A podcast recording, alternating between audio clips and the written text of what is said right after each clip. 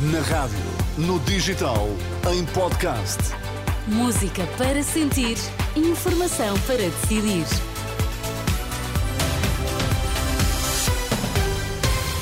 Vai conhecer os títulos em destaque nesta edição das 10. Boa noite. Boa noite, Pedro Nuno Santos vence em mais cinco federações e ganha vantagem para ser o próximo líder do PS. A Associação Portuguesa das Famílias Numerosas está preocupada com a lei de autodeterminação de género nas escolas. Pedro Nuno Santos venceu nas eleições do PS em mais cinco federações, no Algarve, Baixo Alentejo, Santarém, Porto e Braga. A maioria dos militantes do PS optou por Pedro Nuno Santos, que fica assim em vantagem.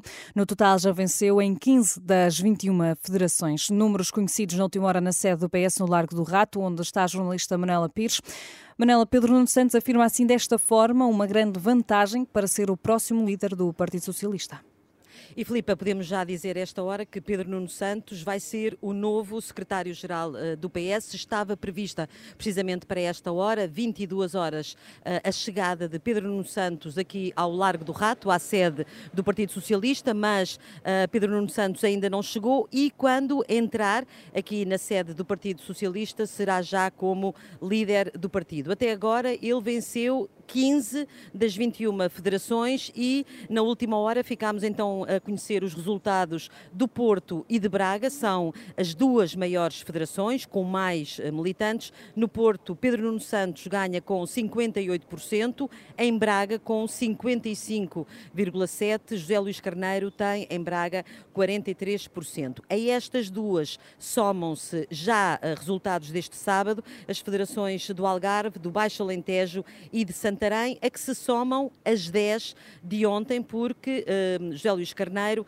ganhou apenas duas federações, Vila Real e na região Oeste. Pedro Nuno Santos estava previsto então chegar aqui à sede uh, do Partido Socialista no Largo do Rato a esta hora, ainda não chegou, os jornalistas estão todos uh, no passeio em frente à sede à espera do novo líder do Partido Socialista, José Luís Carneiro, que está num hotel aqui em Lisboa, já se sabe, vem também aqui à sede do partido e está prevista uma declaração entre as 10 e um quarto e as 10 e meia. Obrigada, Manela Pires. Retomaremos o contacto ao longo da noite. Vamos também uh, para o hotel onde está a sede de campanha de José Luís Carneiro, em Lisboa. É por lá que está o jornalista Tomás Anjinho Chagas. Tomás, qual é a reação a este avanço de Pedro Nuno Santos, ele que já se pode dizer será o novo líder do Partido Socialista? Boa noite, Filipe, novamente. Para já a reação é o silêncio, uma vez que o candidato ainda não reagiu aqui na sede de campanha, neste hotel em Lisboa, e o ambiente é muito calmo, de desmobilização. O que se vai vendo é que os apoiantes de José Luís Carneiro vão saindo a conta-gotas, eh, de reforçar que esteve cá eh, Vieira da Silva, antigo ministro Jamila Madeira, André Moscalda, Jorge Lacão, ex-ministro e deputado socialista. Também esteve Eurico Brilhante Dias, o líder parlamentar do PS, Capulas dos Santos, antigo ministro, e Susana Amador, deputada socialista. A maior parte destas figuras eh, já saíram e também de notar que Augusto Santos Silva e Fernando Medina, aqueles que foram os apoios mais sonantes de José Luís Carneiro não marcaram presença, pelo menos aqui neste hotel em Lisboa.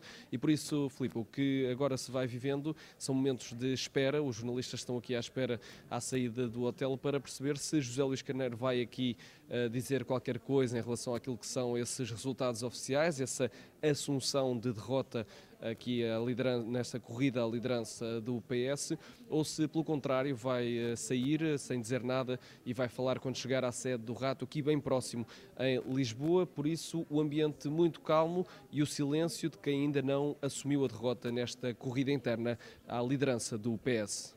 Obrigada, Tomás. Vamos então aguardar por essas reações a estes resultados que indicam que Pedro Nuno Santos é então o novo líder do Partido Socialista. Foi eleito eh, durante hoje e também ontem, dias em que decorreram as eleições diretas no Partido Socialista. Ao longo da noite na Renascença vamos estar atentos às reações numa emissão especial que poderá acompanhar.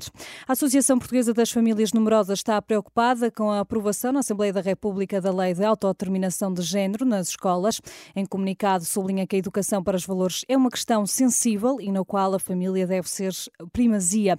Defende que o Estado não tem legitimidade para impor às famílias modelos de valores que, por serem fundamentalmente ideológicos, carecem de qualquer consenso social ou de suporte científico. Os trabalhadores da Global Media Group prometem realizar um novo protesto. O modelo e a data estão ainda por definir, mas o Sindicato dos Jornalistas diz em comunicado que a decisão foi já tomada pelos principais sindicatos que representam os trabalhadores.